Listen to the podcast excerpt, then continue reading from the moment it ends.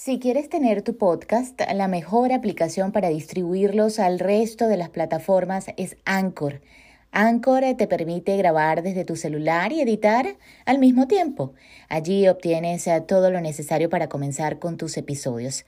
Además, Anchor tiene una plataforma amigable para que tú mismo te hagas cargo de tu producción. No lo dudes más, apuesta por Anchor.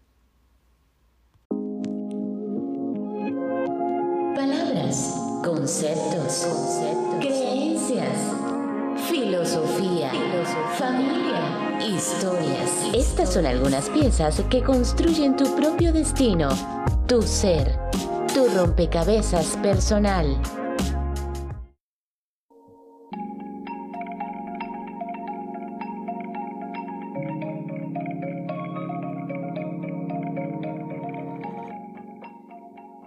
Queremos alcanzar nuestros sueños.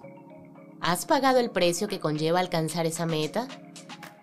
Y cuando te hablo de pagar el precio me refiero a los desafíos y en algunos casos sacrificios, aunque no me guste mucho esa palabra, que vienen cuando te propones ir tras ellos. A veces no se trata solo del sueño, sino también de un tipo de superación, dejar de estar en esa zona de confort, confiar en que eres bueno y arriesgarte. Suena fácil, pero no lo es. Y de eso se trata el desafío, de ir tras los sueños. Hay quienes, en su desafío, pues eh, deciden bajar unas cuantas libras. Otros poder entrevistar a personalidades famosas. Quizás algunos apuesten por 100 días de superación y adicionan sus 100 días de meditación, 100 días de gratitud, 100 días de bienestar, lo importante será cuál es tu meta. La historia que hoy quiero contarte es de un joven venezolano que se fue a la ciudad de New York para probarse a sí mismo, revaluar su talento y apostar por una de sus pasiones, la actuación y la escritura. ¿Fácil? Nada es fácil, y más si no estás en tu territorio. Así es como esta pieza encaja en el rompecabezas de hoy, desafío. Una palabra que da hasta miedo porque el desafío implica riesgo. Salirse de lo habitual, explorar, conocerse, desaprender y aprender. Y nosotros, pues, a veces preferimos lo cómodo. Sin embargo, a veces la vida nos empuja a otros escenarios. Alguna vez escuché de un amigo, creo que no es su frase, más bien de una canción, pero me pareció interesante. Si tú lo puedes lograr en New York, lo puedes alcanzar donde sea.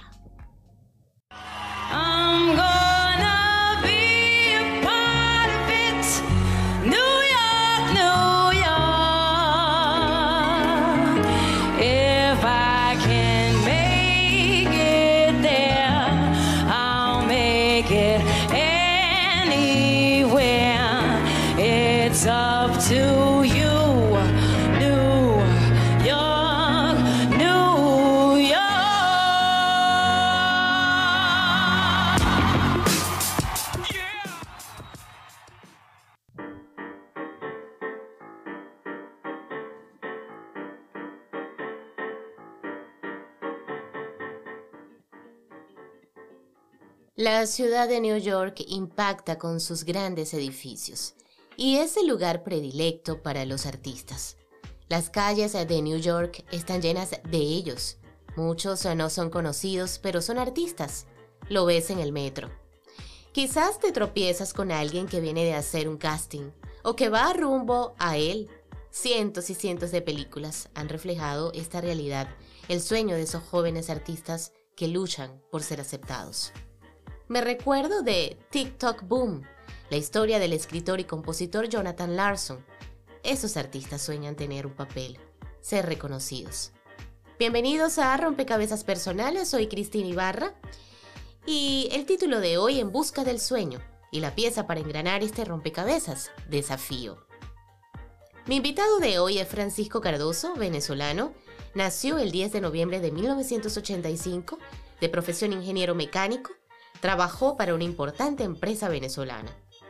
Un día, Francisco, quien asistía a las clases de teatro de trilogía actoral en Valencia, Venezuela, descubrió que lo de él era la escritura y la actuación. Así que decidió renunciar a su trabajo y se dedicó a escribir y actuar. Con el apoyo de la directora de la agrupación Clairet Hernández y otros miembros de la agrupación conformaron Teatro Estable Valencia, un movimiento cultural para incentivar la cultura en la región, presentando obras todos los fines de semana.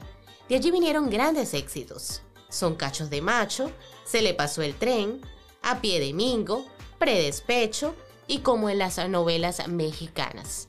Predespecho, un compendio de varias obras escritas por también algunos de los integrantes de la agrupación Trilogía Actoral.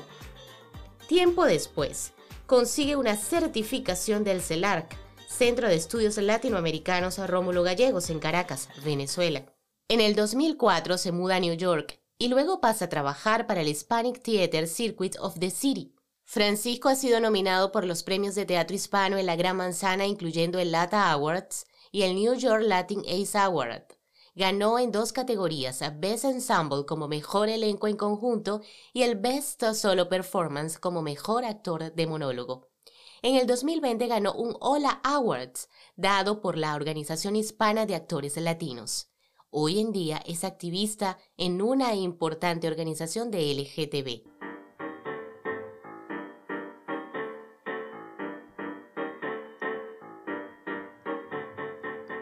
Y ya tengo en línea a Francisco Cardoso, mi invitado de hoy desde la ciudad de New York City y desde acá, desde Katy, Texas. Houston, Estados Unidos. Francisco, bienvenido a Rompecabezas Personal. ¡Qué gusto!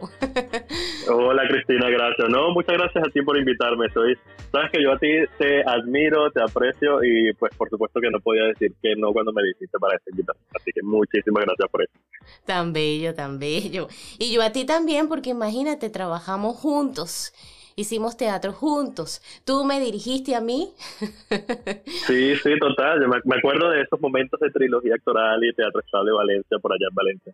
¿Sabes qué? Es, es loco porque para mí parece como si hubiese sido otra vida hace tanto tiempo y no hace tanto tiempo a la vez. Sí, es que uno cuando emigra como que siente que e, es otra temporada en su vida, es algo totalmente diferente. Uno dice, ¿hice eso? ¿Realmente lo hice? Sí, ¿Realmente lo viví? Sí, sí, es loco. Pero bueno, aquí estamos y, qué bueno que seguimos en contacto y que seguimos haciendo cosas. Y que la tecnología de alguna manera nos permite también volver a restablecer esos vínculos. Fíjate, Francisco, ahorita que acabo de hacer tu presentación y acabo de contarle a, quienes nos escuchan cómo tú te introduces dentro de la escritura y del, y del teatro, yo quisiera escucharlo de ti. Eh, ¿Cómo comienza la escritura y el teatro a ser parte de tu vida o de tu rompecabezas personal? Sí, este, yo pues toda la vida eh, eh, el teatro había sido algo que me gustaba, que, que me apasionaba. yo hice, yo siempre digo que mi carrera de teatro empezó en, en, la escuela, en preescolar, siendo el niño Jesús o siendo el José, el San José del pesebre de la escuela. Ahí empezó mi, mi carrera actoral. Eh, con los años, los años pasan y ya pues uno se empieza a dar cuenta de, de qué, es lo que quiere y definitivamente el llamado era ese, eso era lo que yo quería hacer.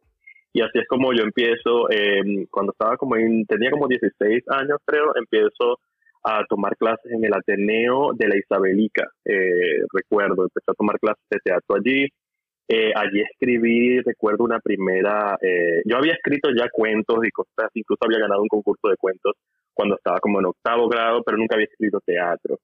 Allí empecé, en el en la Ateneo de Isabel, que empecé a escribir la primera, eh, teatro, tenía como 16 años. Obviamente yo la leo ahorita y era terrible, era muy malo.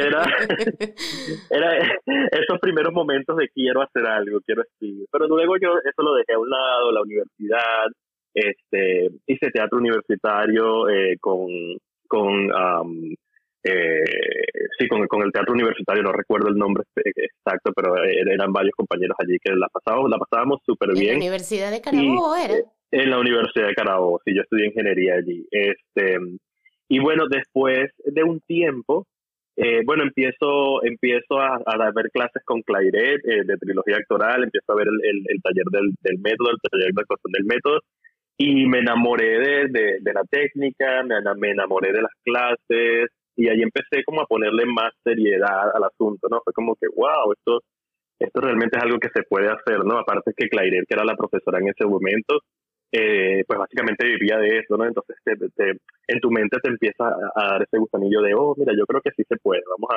a, vamos a intentarlo. Y también pues existe obviamente la admiración hacia, hacia, hacia Claire, que, que, que, fue una gran, una gran profesora, una gran maestra, todavía lo sigue siendo y ahorita está en España, si no me equivoco. Así es. Haciendo lo, haciendo lo mismo y trabajando por el arte. Y bueno, entonces en ese momento yo eh, pues fui con la universidad, llegó un momento que me separo completamente de eso hasta que finalmente estoy trabajando para una empresa en Venezuela, en el área de la industria, eh, pues de la industria, de, la industria. Yo estoy ya que ya no puedo más, no me gusta, no es lo mío, no sé para qué estudié esto, pues sabes, todas esas cosas que, que los artistas nos, nos suceden.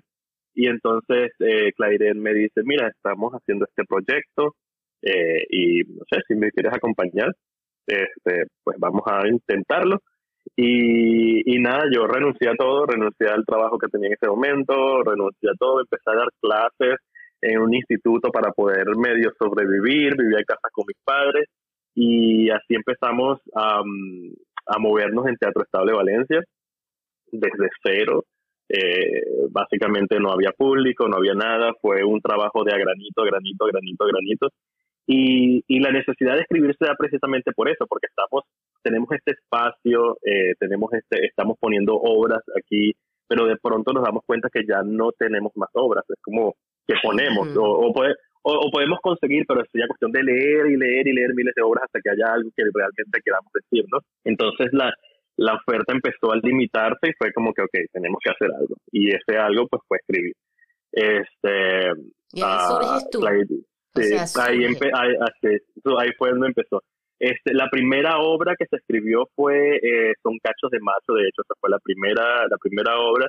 Eh, Claire y yo también estábamos dando clases en Caracas, o bueno, ella estaba dando clases yo la estaba ayudando a, como sí, pues ayudándola, y eh, íbamos y veníamos acá entre Caracas y Valencia, entre Caracas y Valencia. Y en ese interín íbamos, íbamos escribiendo, recuerdo cuando la obra estuvo completa, este, Claire la leyó, le gustó mucho, me dio bastantes feedback este, hasta que la obra estuvo bien redondita, bien completa y la presentamos y mira, y la obra gustó y nosotros estábamos y fue como que wow, esto esto está bien, esto, funciona, esto nos gusta. Sí, sí y, era, era, era una comedia, la obra era Son Cachos de Macho y pues obviamente era, era una comedia completamente, pero no solamente era la comedia por hacer comedia, sino era comedia, pero nos estabas dando allí un, un mensaje. Un mensajito, una cosita. Entonces, bueno, después de eso, este, eh, eh, Claire tenía unos vestidos de novia y ella siempre había querido hacer una obra referente a un tema específico, ¿no? El tema esta de la la mujer que, que, que uh, ¿sabes? El, el, el, típico porque no te has casado, porque tienes, estás en esta edad y no te has casado. La presión social. exactamente. Ella, ella me presenta esta, esta idea que tiene y obviamente yo, yo me crié con tres mujeres, mi mamá, mis dos hermanas, yo, no, yo soy hijo único, este, mi papá pues estaba trabajando todo el tiempo, yo me crié literalmente con tres mujeres y pues tengo pues esta idea de que mira sí es verdad esto esto esto esto es verdad vamos a vamos a intentarlo y bueno ahí empezó el proceso de investigación fue eh, hablando con todas las mujeres de mi familia hablando con todas las mujeres de la familia de Claire hablando con amigas hablando con y, y tratando de sacar la mayor la mayor cantidad de información y así empezó el proceso. Yo recuerdo que eh, yo escribía, estaba dando clases en el instituto que te dije todavía, y cuando algún alumno no venía, yo me ponía dándole, dándole, dándole, dándole, dándole, hasta que finalmente, igual, con esa obra también el, el proceso fue fue súper súper orgánico en, en, la, con la agrupación, era, era Claire y yo estábamos súper metidos en el, en el asunto,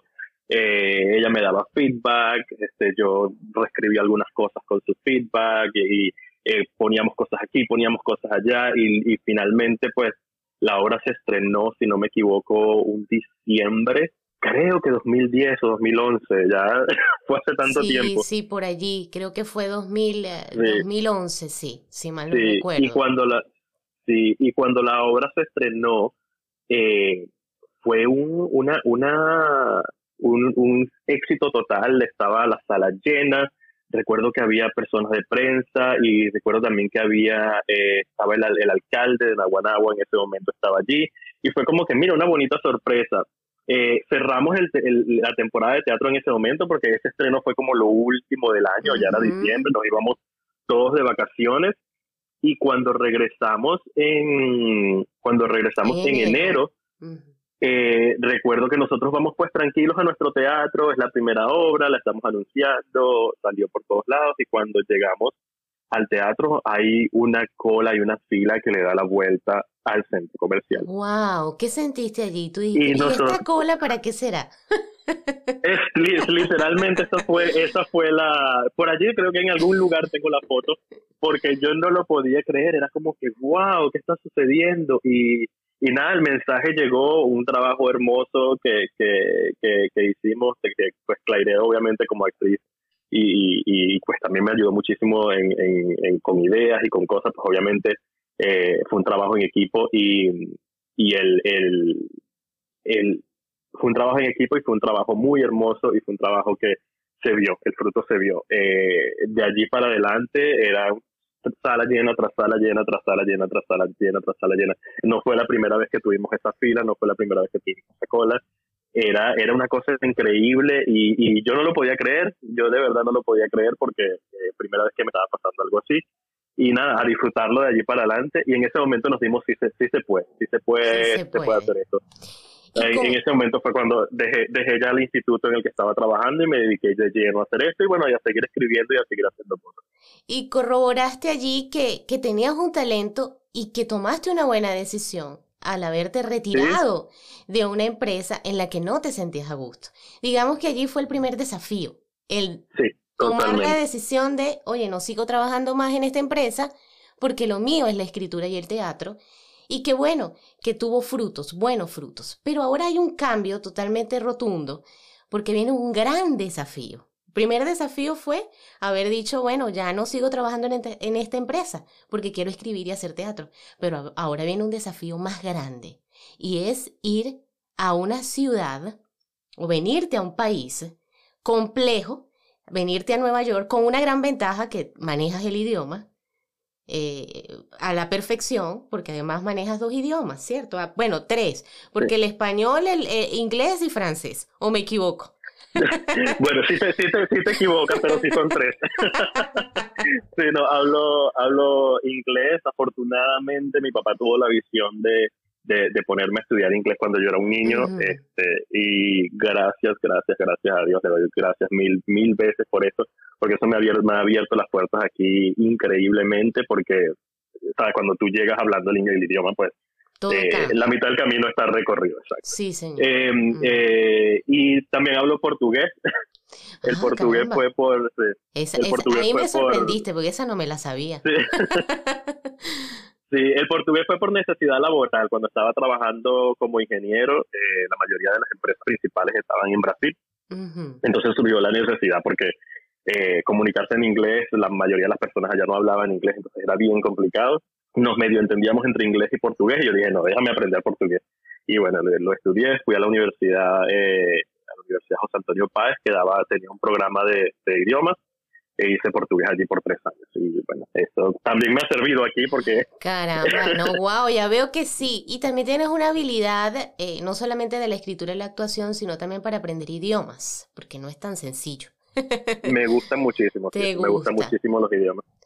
Y ahora... Pero sí... Ajá, cuéntame. No, hablando, hablando del desafío que me hablabas y del cambio, sí, este, Nueva York fue un gran monstruo, este, pues muchas personas aquí me preguntan, ay, ¿por qué te viniste? Y yo quiero decirlo, yo, yo quiero ser súper romántico, decir, no, vine a buscar el teatro. No, la verdad, bueno, todos sabemos lo que pasó en Venezuela. y, todos sabemos que muchas personas, o sea, yo estaba, yo estaba pues relativamente bien en Venezuela, tenía un, una, estaba haciendo teatro, estaba haciendo lo que me gustaba, las cosas estaban, estaban bien, pero lamentablemente pues eh, 2014, que fue cuando yo me vine, eh, pues las cosas, todos sabemos cómo estaban en Venezuela y terminó en yo teniendo que, que, salir del país. Y obviamente eh, el teatro era mi pasión, pues eh, Nueva York es lo ideal, porque Nueva York es donde está el teatro, Nueva York es donde está donde está todo. Y bueno, así fue como llegué aquí. Yo siempre digo que llegué, eh, eh, me lancé de un paracaídas y caí en y caí en el medio de la ciudad. ¿Y qué ahora qué hago? ¿Y ahora qué hace? ¿Fue un desafío New York para ti? ¿Cómo? Completamente. completamente, ¿verdad? ¿Qué sientes que te ha enseñado la ciudad? ¿Qué has aprendido en Nueva York? Eh, ¿Qué he aprendido? He aprendido, eh, he aprendido, soy yo definitivamente creo que soy una persona completamente distinta. Eh, he aprendido a quererme a mí mismo. Eh, hubo muchas partes de mí, o había muchas partes de mí que no, que yo no había aceptado completamente, a pesar de que, de que decía que sí. Y esta ciudad, siendo una ciudad tan grande, siendo una ciudad tan abierta, una ciudad tan multicultural, donde ves a personas de todos lados, eh, aprendí a, aprendí a aceptarme completa y absolutamente. Eh, eh, específicamente estoy hablando de mi orientación sexual. Yo soy, yo soy un hombre gay este, y en, viviendo en Venezuela, pues con todos los estigmas que hay, en el, que hay en el país, con todas las tantas cosas que, que, en el país. Entonces, a pesar de que era, eh, eras actor, eres director, eres esto, eh, yo abiertamente no lo decía en ningún lado. Y todo el mundo lo sabía, mis amigos por lo menos, mi familia todavía no, pero mis amigos, mi gente, mi gente cercana, lo sabía. Exacto, e incluso estoy seguro que mucha gente me veía y decía, Ay, sí, obviamente pero eh, yo no lo hacía, no, yo no, no, lo hacía abiertamente. Y llegar a Nueva York y encontrarme con tantas culturas, con tanta gente, con, con un mundo en el que decía, sí, tú eres válido, es, eh, tú eres quien eres, eres válido, eh, te, y, y, aprendí a quererme, aprendí a amarme, aprendí a valorarme, aprendí a entender que esta persona que soy es la persona que Dios me hizo. Increíble que lo hayas podido asimilar y que te dieras el permiso. Y eso es lo que te ha enseñado la ciudad, como tú dices, con una mezcla, pues, eh, multicultural. ¿Cómo es un día a día de Francisco Cardoso? una pregunta un poco, tú sabes, de esas de, de, teatro. sí, sí, sí. Un día a día de Francisco Cardoso. Bueno, este, ahorita, eh, cuando, cuando empezó el, el hay dos días a día. Está el día a día pre-pandemia y está el día a día post-pandemia. Eh, yo hice muchísimo teatro entre 2017 y 2020. hice muchísimo teatro en la ciudad de Nueva York específicamente en el circuito de teatro hispano. Este, eh, después con el 2020 todo cierra, de hecho recuerdo yo estaba literalmente en el, en, el ensayo, en el ensayo final de una obra, en el espacio para presentar la obra ese fin de semana cuando este, sale la noticia que el, el, alcalde anuncia que se cierra todo Broadway y se cierran todas las obras de teatro y todo el mundo se cierra y nosotros y nosotros en la sala de teatro así como que ¿qué hacemos? Entonces, mi rutina en ese momento era completamente distinta, distinta porque era pues era era ensayo, teatro, traje, Este, después viene la pandemia, eh, eh, el, lo que tiene que ver con teatro se cierra y entonces como muchas personas que no sabemos como que estábamos aburridos en nuestras casas empecé a hacer TikTok. Ah. y, y eres un éxito este ahora en TikTok. Yo lo sé. Sí, sí, sí, sí, sí, sí, sí, sí. Fue, fue una sorpresa súper loca porque empezó, estoy aburrido, déjame hacer cosas. Este, en ese, e, esa, esa, esa venita de crear, de, de, de, hacer algo, de hacer algo artístico, este, no se podía pagar estando encerrado las 24 horas porque aquí estábamos en, completamente cerrados en la casa y no podíamos salir para nada, o sea, era una, está bueno la pandemia que, que le pegó al, mundo entero, ¿no? Al mundo entero y considerando también que los mayores casos estaban centrados en la ciudad de, New York. en muchas partes de Estados Unidos, pero en New York propiamente fue uf, terrible, fuerte. Sí, sí, fue el epicentro, fue el epicentro mundial en algún momento, ¿no? Entonces, bueno, todos estábamos encerrados en la casa, empecé a hacer eso y mira, este, me fue bien. me fue bien hasta el punto que actualmente tengo bastantes seguidores, estoy ya monetizado, este, TikTok me seleccionó como uno de los cientos TikTok me, seleccionó como uno de los 150 eh, creadores latinos. Este, y, y, mira, ahí estoy. Entonces mi día a día actualmente es entre mi trabajo regular, pues trabajo, este, soy activista para una organización LGBT muy, muy importante aquí en Nueva York. De hecho, creo que es como por lo menos la segunda más importante de, Estados Unidos. Este, trabajo para ellos. No voy a decir el nombre por, por cuestiones de... No te preocupes.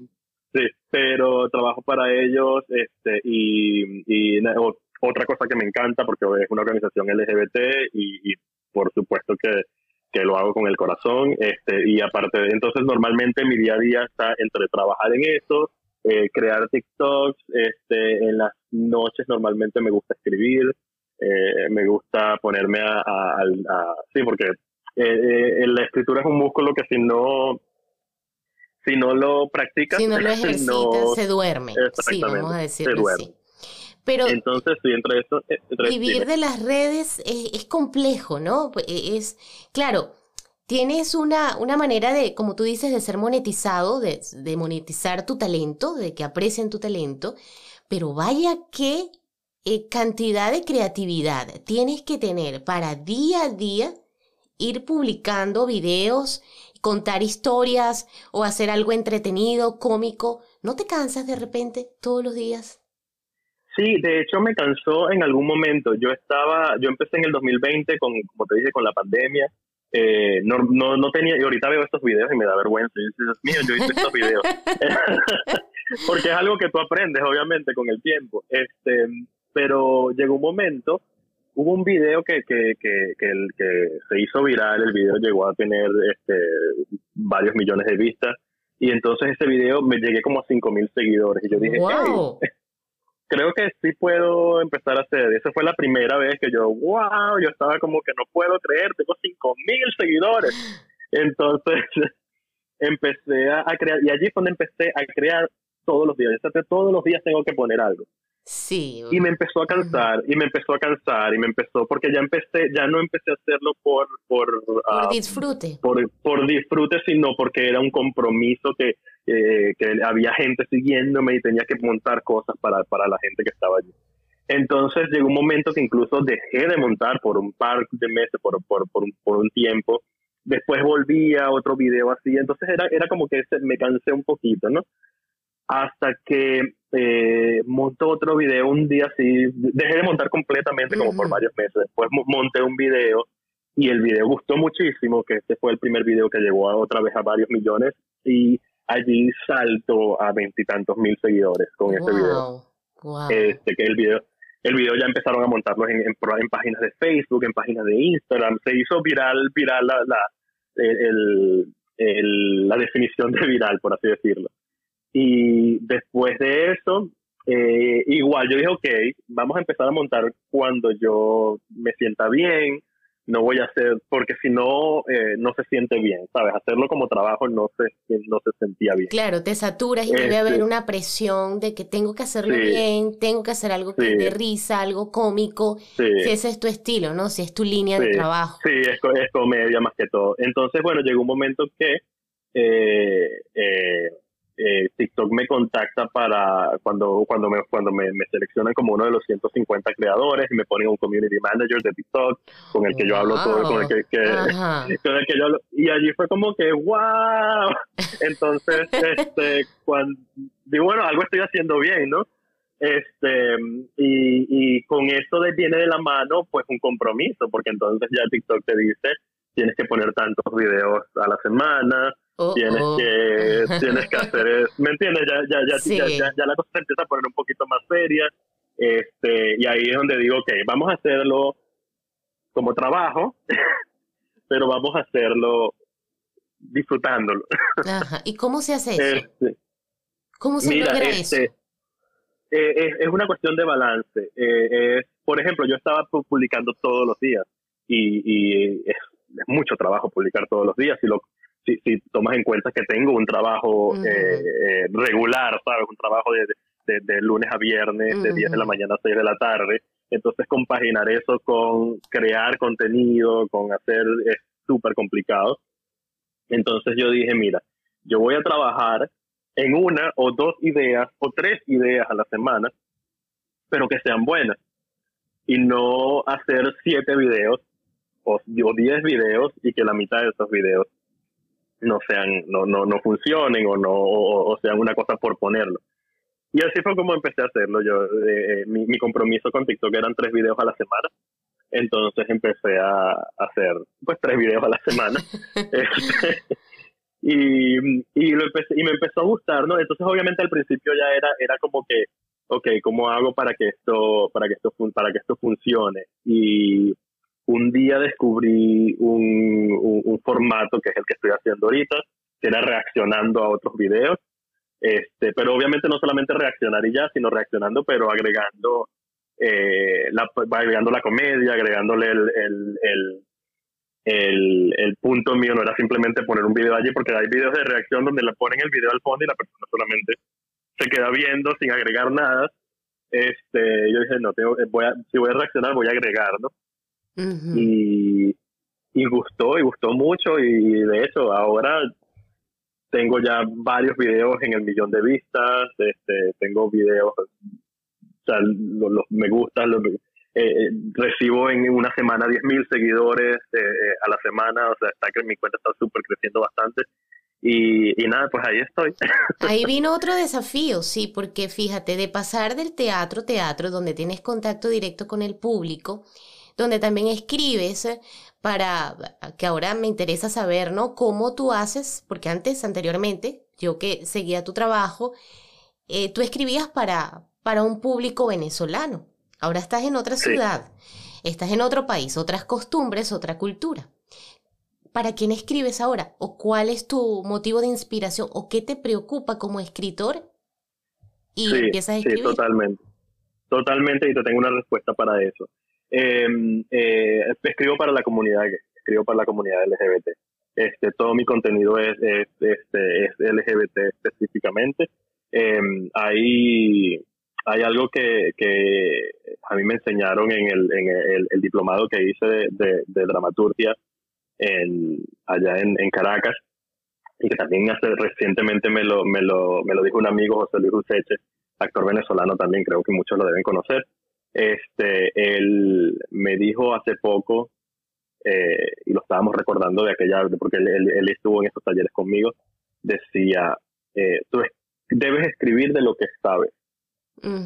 y, y, escribir de lo que sabes eh, es escribir de lo que es tu vida, escribir de lo que conoces, escribir de lo que, de lo que es tu día a día. Y pues mi día a día como un inmigrante gay eh, latino que está eh, eh, pues viviendo ese viaje en una ciudad tan grande como Nueva York, que no es nada fácil. pues entonces, eso es lo que escribo, eso es lo que hago. La mayoría de los chistes y, de las cosas tienen que ver con, con Grindr, tienen que ver con Tinder, tienen que ver con ir a una cita por primera vez. Eh, tiene que ver con eso, con ser una, un, hombre gay latino en la ciudad de Nueva York y viviendo el día a día dentro de esta ciudad tan grande, tan llena de, gente de todos lados, gente loca y gente maravillosa. hay de todo, hay de, todos lados. Sí, totalmente. Me encanta, me encanta que te hayas redimensionado y también reinventado y que te hayas especificado, por decirlo de alguna manera, en un, en un género, en una forma de escribir. Fíjate que ya nos estamos acercando, me encanta esta conversación allá al final, ¿no? Y te voy a hacer unas preguntas un poquito fuera de lo que es este, esta palabra desafío, pero que también tienen que ver con el concepto del, del podcast. Y es si tú tuvieras, Francisco, un rompecabezas personal, o sea, un rompecabezas de Francisco Cardoso, ¿en cuántas piezas tú te reconstruirías? ¿50, 100 piezas, 200 piezas, 1000? ¿Cuántas serían? Okay. Eh, yo creo que serían, no serían muchas, o sí. yo estoy, tratando de dividir mi vida como en, en, momentos de mi vida. Estoy tratando de reconstruir mi vida en, en, varias eh, etapas, ¿no? Entonces sería la etapa de la niñez, eh, después mi adolescencia, que fue completamente distinta a mi niñez, eh, después, eh, en la época de la, de la, del liceo, cuando cambié, cambié a otro liceo, esa es otra etapa. Estando en la universidad es una etapa completamente distinta. Al salir de la universidad es una etapa distinta mientras era ingeniero. Después está la etapa en la que empecé a trabajar con, con, con Trilogía Actoral y Teatro Estable Valencia, es otra etapa completamente distinta. y después está la etapa eh, que me fui a Caracas antes de venirme acá a Nueva York. So ya esas son siete etapas y después viene la etapa de acá de Nueva York que la puedo dividir en mil. Entonces mil siete piezas. Mil siete piezas, wow. Este ha sido el número más alto que he tenido en las entrevistas, pero está bien.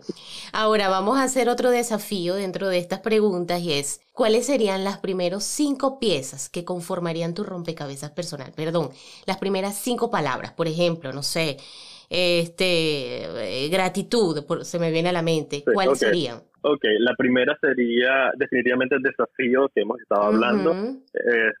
sin, pensarlo, definitivamente muchos desafíos en, en, mi vida, así que esa es una. La siguiente sería esperanza, este, porque siempre tengo esa esperanza de que las cosas van a estar bien y de que algo, eh, que algo mucho mejor viene adelante.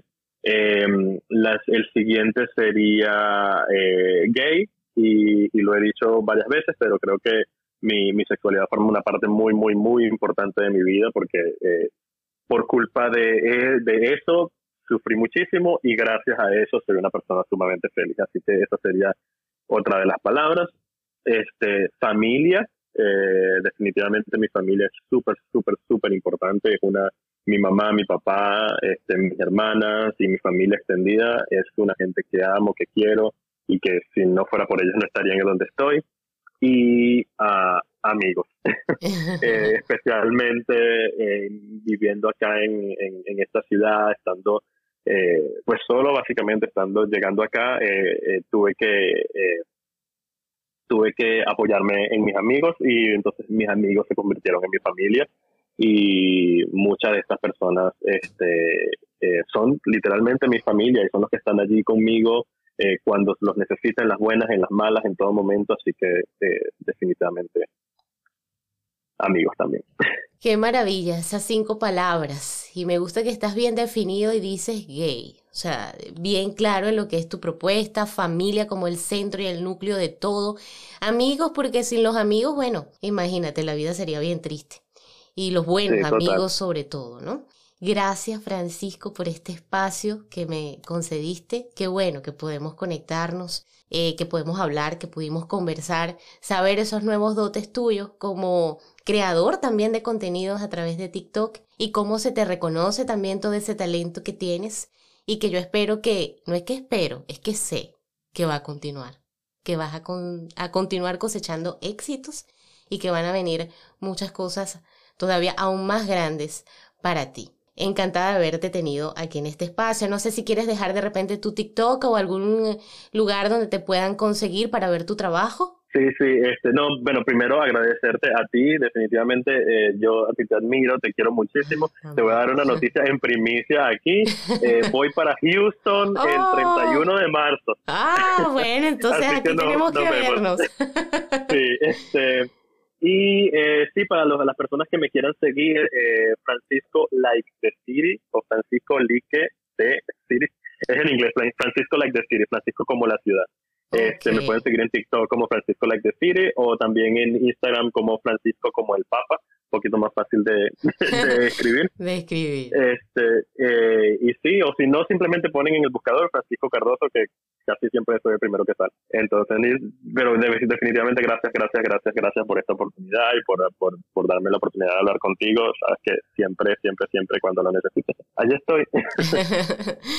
Un millón de gracias. Fue Francisco Cardoso desde New York City y desde acá, desde el estudio de Chris Boss Production. Esto fue Rompecabezas Personal, la pieza Desafío. Escuchaste el podcast Rompecabezas Personal con Cristina Ibarra. Esto fue una producción de Chris Boss Productions.